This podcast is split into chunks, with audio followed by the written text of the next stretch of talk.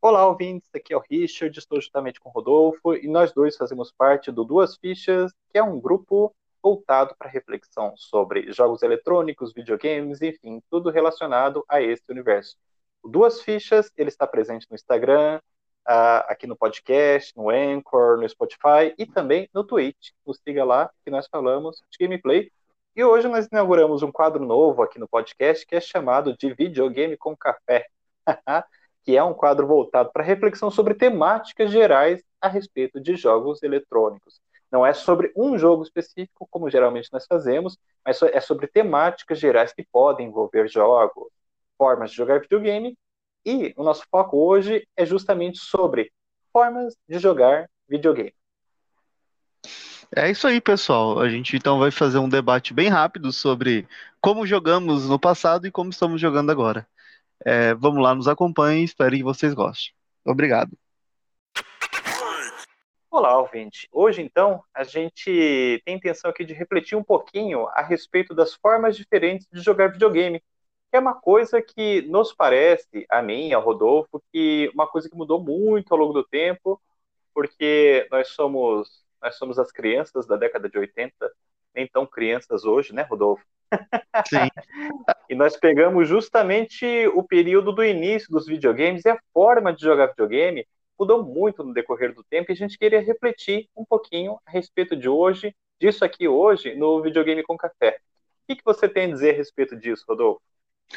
Ah, então, uh, é, é, bem interessante uh, pontuarmos isso, né, Richard? Porque, assim, é, quando a gente propôs, né, o, o fazer tanto o canal do, do Instagram e, e falar do podcast é, é, de falar das nossas experiências, né? E eu acho que videogame é uma troca de experiência, né? E uma coisa que foi muito característico, pelo menos para minha infância e para pessoas como nós, né? Eu acho que inicialmente foi a locadora, né, Richard? Não sei se para você, mas o meu primeiro contato com o videogame foi numa locadora.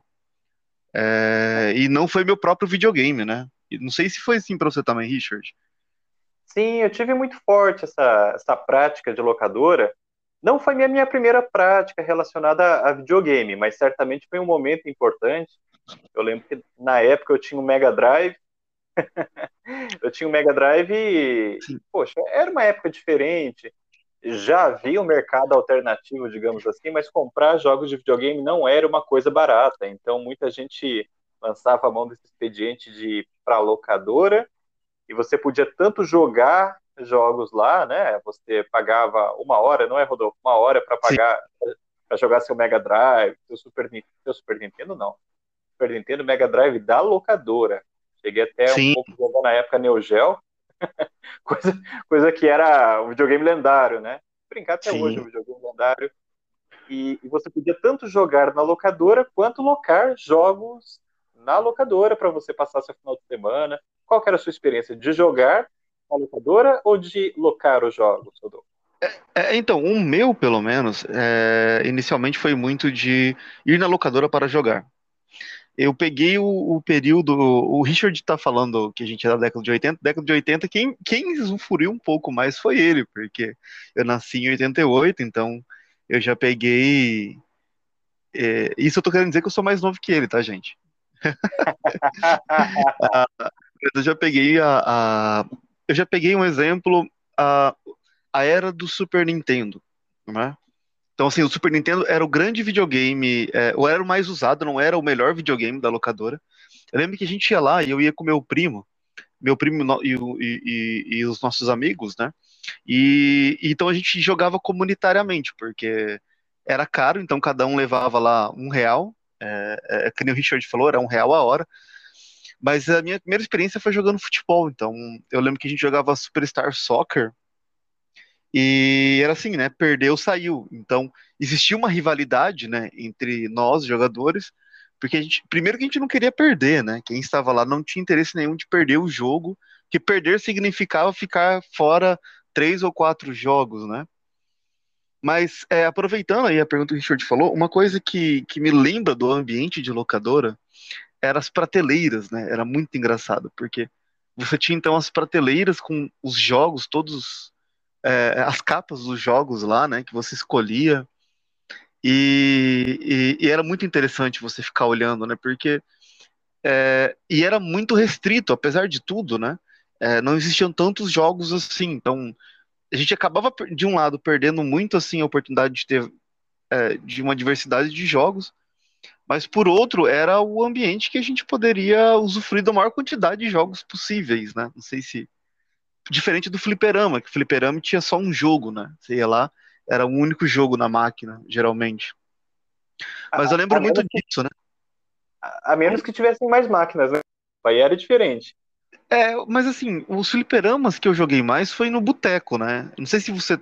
Porque no, no, shopping, né, Richard? Geralmente era um local que tinha muito, né, fliperama, né? Sim, demais, demais. Mas eu lembro disso, né? E, e como eu falei, só para finalizar, passar a bola pro Richard, é, eu peguei a época que o Super Nintendo, então a gente jogava mais Super Nintendo, mas na época, é, é, é, o segundo videogame mais utilizado e era mais poderoso, que era o Nintendo 64, é a experiência que eu tive com o 007 GoldenEye. É... É, não sei se foi assim com você também, Richard, essa experiência.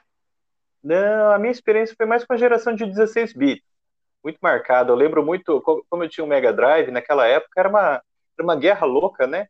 Entre Sim. nintendistas e ceguistas, vamos colocar assim. Uh, era um negócio de identidade. Quem tinha um Mega Drive era o defensor da SEGA, quem tinha um Super Nintendo era de, é, defensor da Nintendo. Eu, eu, lembro que eu tinha um amigo na escola que a gente ficava falando, não, mas qual, qual videogame tem mais, tem mais poder? Mas eu lembro como eu, eu, eu, era um meguista, vamos colocar assim, um, um, um ceguista na época. A SEGA era muito poderosa em termos de mercado de console. Eu acho que no, no espectro que hoje tem uma, uma Sony em termos de PlayStation, uma Xbox em termos de. Perdão, uma, uma Microsoft em termos de Xbox, né? Então, mas Sim. como eu tinha o Mega Drive, eu lembro de jogar muito Super Nintendo, Tiny Toon, eu ia jogar Top Gear, que acabou se tornando um jogo legendário depois. E, sim, e até como, uma, uma, referência aqui, né, Rodolfo, ao canal Meteoro, que é um canal que produz reflexões muito interessantes a respeito de jogos. E locadora foi um fenômeno brasileiro. É uma forma de jogar especificamente brasileira, considerando o pouco acesso que as pessoas tinham em termos de poder econômico. Muita gente Sim. era criança, dependia dos pais comprarem ou não. É, por exemplo, Sim. a minha esposa tinha um Mega Drive, eles, ele, a vida toda deles tiveram Sonic, né? Sim. Apenas o Sonic 2, se eu não me engano. Então, assim, uh, o meu caso eu tinha poucos cartuchos também, então é, essa questão assim, do equipamento ser caro, dos jogos serem caros, isso levava Sim. muito pessoal à locadora e permitiu o acesso a um repertório Sim. que você jamais teria em outras circunstâncias, não é? Então, assim, isso era uma, uma coisa muito legal de locadora. Sim. E, e, é, é, pode falar, Rodolfo. Não, perdão, eu só queria pegar um. Desculpa te interromper, mas você falou uma coisa extremamente interessante. Porque a relação com o jogo também é muito diferente de hoje, porque e, e, tanto por causa da locadora, né? Porque foi um exemplo, na locadora você não tinha condição de jogar um jogo para zerar ele. Então, geralmente os jogos de luta e os jogos de corrida ou os jogos de futebol eram que mais despontavam, que eu me lembro, né? Porque não tinha como você pegar um Mario e tentar zerar Mario. Porque seu jogo não ia ficar salvo, né? É negócio one shot. É, e. Então, assim, os jogos que a gente zerava era na casa dos colegas. Então, geralmente, alguém da rua tinha um videogame, a gente ia lá, e aí passava a tarde, várias tardes nas férias, tentando zerar um jogo, né? Mas eu lembrei disso que você tá falando, que a interação do que, que é o jogo mudou muito nesse sentido, né? O, a, a, a, o ambiente da locadora não permitia isso, né, Richard? Sim, mas de qualquer forma, seja na nossa casa, na, na, na casa do amigo, na locadora, tinha uma coisa muito interessante, que isso mudou muito nos últimos anos. Hoje, isso que eu vou, eu vou falar se tornou muito mais pontual. Naquela época, era a regra, assim, de você realmente jogar com pessoas físicas. Quando eu digo pessoas físicas, Sim. não estou falando assim, diferente da pessoa física com a pessoa jurídica, né? Mas assim, você jogava com o teu colega do lado ou com o teu irmão do lado. Eu lembro de ter jogado loucamente assim Street Fighter 2 em casa, no caso, depois que saiu Street Fighter 2 pro Mega Drive com meu irmão. Nossa, jogar a gente a gente achava o melhor jogador do mundo, né? hoje, hoje, online a gente descobre que, que nós somos. A gente não consegue nem cair no chão porque só fica apanhando no ar, né? De tão ruim que a gente é. Mas Sim. naquela época jogava muito fisicamente com um amigo, com, com o irmão, com família, com, enfim, com primo, com uma série de pessoas diferentes. Isso era uma prática muito interessante daquele momento e que eu acho, Rodolfo, que também compartilha de certos aspectos, embora não totalmente, com o fliperama. Porque assim, Sim. É, meu primeiro videogame foi um Odyssey. Nossa, é, aí eu vou revelando minha idade mesmo, né? É, que era um antecessor do Atari. Depois eu tive um Atari, depois eu tive um Nintendinho 8-bit, que era a, a, minha versão era Phantom System, que havia um zilhão de versões de, de Nintendo no Brasil, e depois eu vi, vim até o Mega Drive. Mas eu lembro assim de jogar em fliperama, e, e os fliperamas naquela época, eu acho que isso só foi começar a mudar na época do PlayStation 2, gente. Porque assim, até a época do PlayStation 1, quando a gente fala de fliperama, nós estamos falando de uma máquina com poder de hardware muito maior do que qualquer videogame. Então, assim, Sim. meu jogo no fliperama era, oh, meu Deus, olha Mortal Kombat rodando, olha Street Fighter 2 rodando, né? E, e jogar Sim. no fliperama tinha esse negócio assim de trazer essa experiência coletiva, de você estar tá jogando Street Fighter Zero, por exemplo. Eu lembro muito disso, de estar tá jogando Street Fighter Zero, de repente alguém chega, bota a ficha lá e e vão pro pau. Sim, sim. E quem perdesse, você perdia a ficha, você perdia a vez, né? E isso é representado um pouquinho ali naquele anime que tá no Netflix, muito bom, diga-se de passagem, chamado High Score Girl, né? Sim. E, e, um pouquinho dessa experiência. E eu lembro de, de ir pro shopping com a minha mãe, minha mãe assim, falou assim, ah, vamos deixar a criançada em, vamos ficar em paz, eu vou largar a criançada no fliperama, e minha mãe assim, de comprar 10 fichas de fliperama, falou assim, ó, é, vai, filho, se acaba, sabe? e aí passar a tarde jogando Fatal Fury, Street Fighter, Art of Fighting, King of Fighter quando começou, né? É, ou se não, aí um pouquinho mais velho, sabe, quando eu já estava adolescente, de ir pro boteco perto da casa do, do da minha mãe, e, e, eu lembro que tinha dois, três, eh, dois, três fliperamas no máximo, mas que tinha King of Fighter, né? Era o boteco do seu Bezerra, o Bezerra ele fazia questão de trazer King of Fighter, cara, assim, juntava a molecada para jogar. E, e, quando você acertava uma meia-lua, assim, com uma gol, um golpe com Kyo, você falou, nossa, olha aí, o cara sabe soltar meia-lua, né? Sim. Essa experiência coletiva, né, Rodolfo? Sim. O, é, e você ficou falando e da experiência coletiva, que eu, eu, eu gosto bastante disso, porque uh, uma coisa legal que a gente está tendo agora, pelo menos para mim, e eu acho que o Richard já comentou também comigo, é, depois que a gente comprou o, o, o Xbox, a gente está jogando multiplayer, né? Eu acho, por isso que a gente está chamando de duas fichas, porque eu acho que foi. A gente voltou, né, Richard, de ter um pouco essa experiência de, do jogo compartilhado, né? É diferente, né? É, é diferente, mas é, é, quando a gente fala de fliperama, de jogos de zerar, como eu estava falando, eu acho que o primeiro jogo que eu joguei, eu não. Eu, falha a memória, mas eu lembro que, falando em fliperama, da máquina fliperama, porque diferente da locadora, né? A locadora geralmente comprava muito console, e eu não sei, mas devia ser bem mais barato do que alugar o fliperama, né, Richard? A máquina. Uhum ter várias máquinas de fliperama, dependendo, porque eu lembro que as locadoras uh, tinha algumas que eram até casa de pessoas, né? Não sei se foi o caso do Richard, mas eu ia em casa de pessoas, a pessoa pegava na varanda, colocava vários consoles lá, televisões. Tinha o um jeito de burlar, né? Não sei se o Richard já fez isso, mas quando a gente descobria que dava para mexer no controle para aumentar a quantidade de horas do ah, da TV antes de desligar. É, isso é coisa do mal, né? Isso eu não fiz, não. É, isso eu fiz algumas vezes, desculpa, Deus. Mas o, o, que eu ia falar que é o seguinte, né? Dessa, dessa questão de jogar junto, eu lembro a primeira vez que no Fliperama eu joguei Sunset Riders, que foi a primeira vez que eu joguei cooperativo, sabe? E foi no Fliperama, né? E, e como que era diferente, né? A gente tá fazendo o comparativo, trazendo a comparação, luz da discussão porque morrer ali no fliperama te custava realmente dinheiro. Diferente de Sim. morrer hoje, que não te custa nada. A não ser perder um pouco, né, do, do save do jogo, né, Richard? E da sua moral de vez em quando. Ah, mas a moral, se, se dependendo do companheiro que tá junto, e às vezes ele é pior, né? Mas então fica assim, fica tranquilo, digamos, mas mas do videogame era, a, moral era maior no fliperama.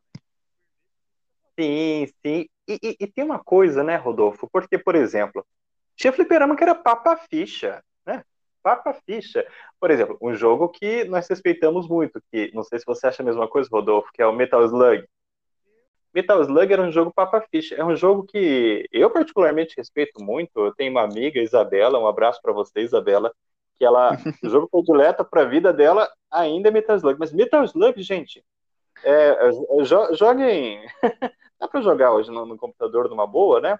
Também foram lançadas versões remasterizadas aí para os consoles modernos, mas gente, é tiro para todo lado, tiro para todo lado Sim. e você morre 50 mil vezes. Se você quiser é, zerar Metal Slug, provavelmente você vai ter que investir umas 30 fichas ali, a menos que você seja um cara extremamente habilidoso. Então, Fliperama ele tinha esse caráter papa-ficha, né, Rodolfo?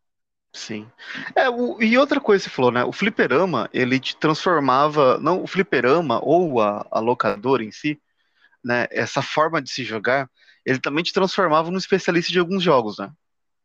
Porque não sei se é por, pela falta de opções ou, ou se realmente a pessoa queria se especializar, mas é, é que o Richard falou, você ia no, eu ia no fliperama pelo menos, eu Olha, eu já tentei fazer todas as combinações possíveis no Tekken of Fighter 98 pra, pra vencer um amigo meu que, que ia com o Rogal e nem era o Rogal possuído, né? Então, eu lembro que ele ia com o Rogal, com o Yuri Katena, cara. Olha, era o trio mais. Olha, não, não entendia por que, que ele pegava, mas eu não conseguia. Olha, já tinha feito todo tipo de combinação, mas ele realmente era um especialista em Tekken of Fighter 98. Sim, é, é, é muita experiência, né, Rodolfo, isso que você está falando, de jogar o mesmo jogo várias vezes, com o mesmo Sim. personagem várias vezes, a ponto de você se tornar especialista, você sabe cada movimento, cada chute Sim. do personagem, o alcance de cada soco, a, é, a combinação de, de golpes, ou, ou mesmo quando você joga single player no fliperama, né, é, jogando contra a máquina, você sabia o padrão de ataque dos personagens. Tá? O Zangief faz assim, ele gira os braços, você fica pulando Sim. cantinho da voadora, né? Então é muito legal essa experiência. Sim, é, eu. Não, desculpa, é, é, eu ia te falar. É, era mágico isso, né? Porque é diferente de hoje, que a experiência que a gente tem, pelo menos eu estou tendo, às vezes eu não consigo jogar dois jogos na mesma vez. Né? Não sei se o Richard é assim também. Ah, sim, sim. Porque mudou o caráter dos jogos, né? Porque assim, isso que o Rodolfo fala, é jogos para serem jogados de one shot, né? One shot no sentido assim, vou lá fazer o que eu puder e geralmente não vou zerar. Mas Sim. eram jogos relativamente curtos, né? Pega, por exemplo, a série Mega Man. Mega Man é uma série que você zera em 3, 4 horas, né? Hoje, a gente, a gente fala assim, um The Witcher da vida, que você leva pelo menos 70 horas, tenho certeza que o Rodolfo não, não levou apenas 70 horas, né? Ou, ou um Persona, um Final Fantasy XV, enfim, esses, jogos. Tá falando assim de jogos de, de no mínimo 70 horas, e quando vem alguma produtora hoje, né, em, em, época de PlayStation 5, de Xbox Series X, entre outras coisas, entrega um jogo de 15 horas, a comunidade fala, fala assim: pô, mas só 15 horas, né? É, claro, a, a, época mudou, mas era uma época de jogos curtos. Sim, sim. sim. Agora, ah, mas o... oh, diga, Rodolfo. Não, não, desculpa, é, aproveitando disso que você está falando, porque e trazendo hoje, né, para discussão, é, hoje é, tem uma valorização né, muito grande sobre a, a, questão da narrativa, né? Porque o que se Sim. tinha antes era é, a, o foco no gameplay, eu vejo isso pelo menos. E hoje eu vejo que muitos jogadores têm um foco na narrativa, sabe? Foco então eu acho então acho que esse é um padrão que mudou, né, Richard? Não é mais uh, o jogo pelo gameplay, mas porque os jogos eram repetitivos mesmo, né? Você pega. É, eles te exigiam cada vez mais a sua habilidade, mas eles eram repetitivos. Né? Você ia criando habilidades dentro do jogo. Sim. Como voar com o Mario, né? Eu lembro que voar com o Mario tinha, tinha, Poxa, aquilo lá era voar com o Mario, pular com o Yoshi e voltar no Yoshi, sabe? E, e dá é. aquele pulo fatal que o Yoshi morre e você se salva. Sim, e não, e quiçá quando você não, não consegue pegar o Yoshi de volta, sabe? Que são coisas que eu tento jogar ainda e eu acho prováveis, sabe? Né? Que tinha a questão de você ficar segurando o botão de correr para ficar. Meu Deus, eu lembro que era. E os jogos hoje, é, é, eu vejo que eles já não são tão focados nisso, né? São focados na linearidade daquilo que tá narrando para você, né? você fica mais vidrado nisso do que no jogo em si, né? É, hoje quem tenta trazer essa experiência de volta de uma maneira diferenciada, é, não por limitações técnicas, mas por uma opção artística, isso é interessante de ressaltar, são Sim. as empresas indie, né? E fazem um papel, fazem um, tra um, trabalho absolutamente brilhante, né? Vide, vide Dandara, né? do João Brant, do Sim. Assim, é, é, que faz um trabalho brilhante. Mas eu acho que teve uma mudança significativa na era PlayStation 2, Rodolfo. Porque assim, a era PlayStation 2 ela trouxe assim, um investimento em jogos de, é, de mais fôlego, diria, a série God of War nasceu ali, God of War 1, God of War sim, 2. Sim. E foi uma época que a gente já começou a notar que os jogos eles estavam melhores que os jogos de fliperama. Já era diferente da, da época do PlayStation 1. E o PlayStation 2 ele teve uma coisa assim que é, é horrível barra popular, né? Que foi pirataria. Sim. Eu vejo muita gente fazendo piada, até que perto de casa ainda tem isso, né? Ah, leve três jogos por 10 reais. Poxa, três jogos por 10 reais. Numa era, numa era que nós pagamos 270, 300 reais nos jogos, né? Sim, sim. Mais da Game Pass, mas enfim. É, desculpa, e, e, desculpa, eu ia até te falar isso. Uma coisa interessante, é, eu tenho um PlayStation 2 aqui e eu só tenho um jogo original dele. Sim, sim. É, o é PlayStation difícil, 2 é, popularizou o console, pelo amor de Deus. E, o, e era assim, jogos em que você tem uma, um acesso a um catálogo muito mais amplo Sim. e jogos que já estão melhores que os fliperamas. E nisso, no Ocidente, isso é um fenômeno muito ocidental. Os fliperamas começam a morrer. No Japão isso é diferente, por exemplo, você vai em certos bairros como Akihabara lá, lembro de ter ido em 2017 lá, gente, são casas de fliperama da Taito, da Sega, de empresas até que a gente não ouve mais tanto falar hoje, como é o caso da Taito. Lá, lá o esquema é outro. Lá o esquema é outro. Mas a, no Ocidente, o fliperama praticamente morreu, graças a isso. Ah, e as locadoras, as, as, tão queridas locadoras, né, Rodolfo, acabaram desaparecendo Sim. no processo também. É, eu lembro que eu tenho algumas raridades que. É, eu devo ter ainda, não sei se eu tenho, mas eu lembro de uma locadora que fechou em Biporã e a gente comprou de balde algumas coisas assim, porque realmente realmente deixaram de. Antes, da, antes de morrerem as locadoras de, de vídeo, morreram as locadoras de videogame, né, Richard? Morreram as locadoras de videogame, para nossa tristeza. Sim. Mas. É, e, é. desculpa, e, e paralelamente, uma outra prática que eu, que eu queria ressaltar que mudou era a nossa relação sobre aprender sobre o jogo, né? Porque hoje você está com dificuldade, você vai no YouTube. Nossa. Né? O, né? Hoje tem tudo no YouTube. Então, assim, vários, é, vários personalidades do YouTube, dos games, são fazem gameplay. Você consegue achar pessoa. Você tá com dúvida em alguma parte do jogo, você vai lá. E eu lembro que falando lá, final da década de 90, início dos anos 2000, a gente comprava muita revista, né, Richard? Nossa, demais. Eu, eu, eu lembro que tinha Ação Game, tinha Sim. A... Super Game Power, eu acho que era. Super Game Power, Super Game Power, sim, sim entre e outras. tinha as, as especializadas, lembra? Tinha uma revista da PlayStation, tinha uma revista da Nintendo. Sim, sim, eu, eu lembro aqui na minha cidade, Londrina, também é a cidade do Rodolfo, né? Aliás, sim. Rodolfo essa dupla nacionalidade. de Piporã e de Londrina. Mas eu, eu, lembro, cara, que tinha uma banca aqui no centro da cidade de Londrina, uh, antes das bancas desaparecerem também aqui em Londrina, Sim. né? Hip bancas. É, ah, sobram algumas ainda, mas, mas já era um fenômeno, era um fenômeno de banca muito maior, mas esse é papo para outro momento. E eu lembro de ter uma, uma revista é, americana, né? Sim. Ah, agora eu não lembro o nome da revista, não lembro o nome da revista, mas é uma revista grossa, toda em inglês, eu não entendia nada de inglês. E, e ficava folheando e babando naquilo, babando, babando. E, e, era muito cara essa revista. E o, e o cara da, é, da banca falou assim: vai comprar vai ficar lendo aí? Típico, né, da época.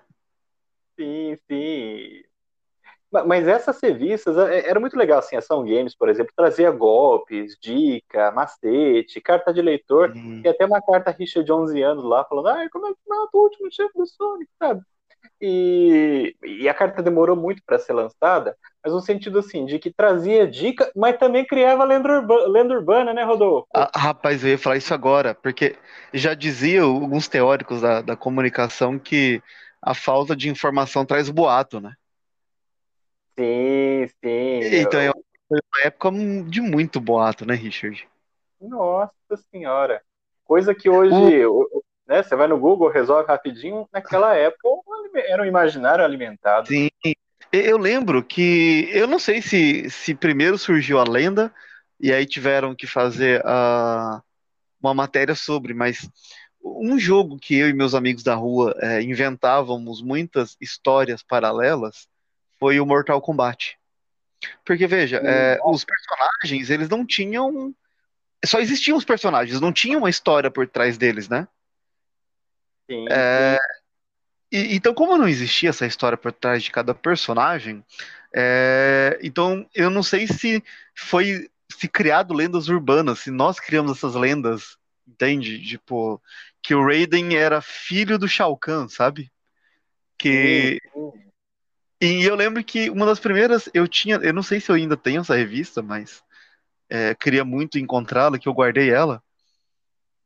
Era uma, uma reportagem sobre a história de cada personagem do Street Fighter, oh, desculpa, do Mortal Kombat Ultimate. Lembra do 3? Sim, sim. Nem tão popular. Sim, e eu não sei se saiu isso aí depois que. Lembra do filme do Mortal Kombat? Mortal Kombat! Esse mesmo, então eu não sei se.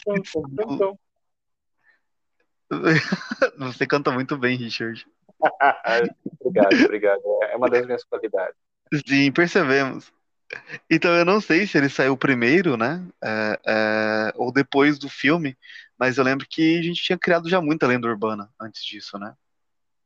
E, e depois, é interessante as lendas do Mortal Kombat que depois foram apropriadas pelos jogadores, pelos produtores, né?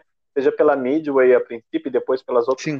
mudou muito de mão, né, de, de, de, empresas que produzem, e se apropriando, né, então, a princípio era Scorpion e Sub-Zero, depois, é, enfim, é, tem Ermac, tem, tem uma série de figuras diferentes que surgiram de bugs que deram margem para lendas urbanas, então, mas eu acho que lenda urbana em si já é um outro assunto, Rodolfo, já dá margem para nós.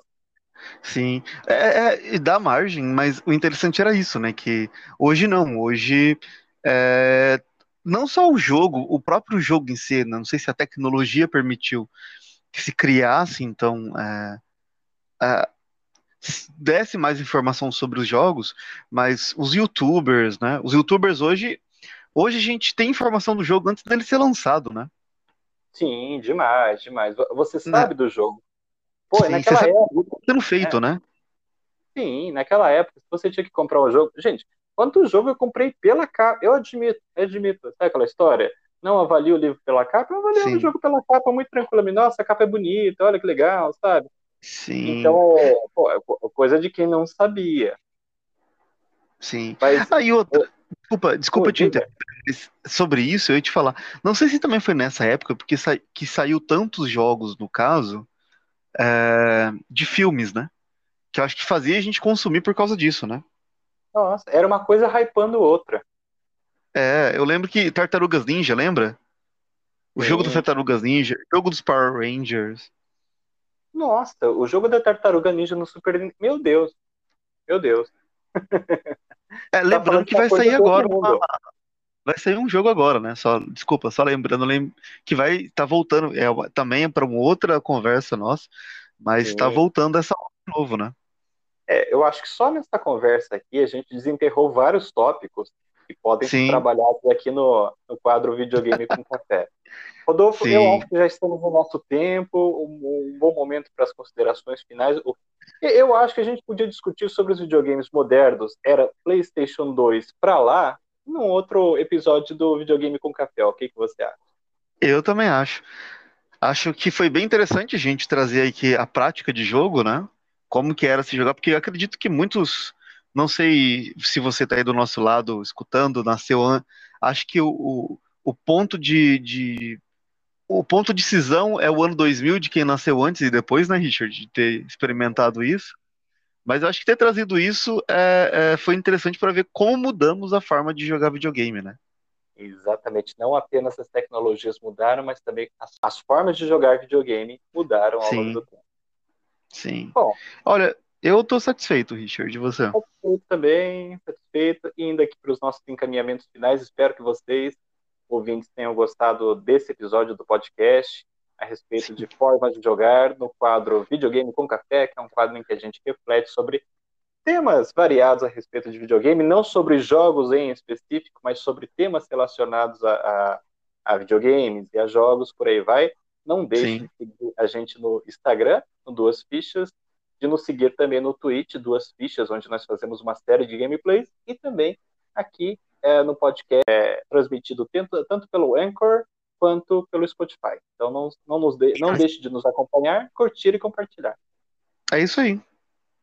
Então tá bom, gente. Até logo. Até mais. Obrigado, pessoal. Tchau, tchau. Oh, tchau, tchau.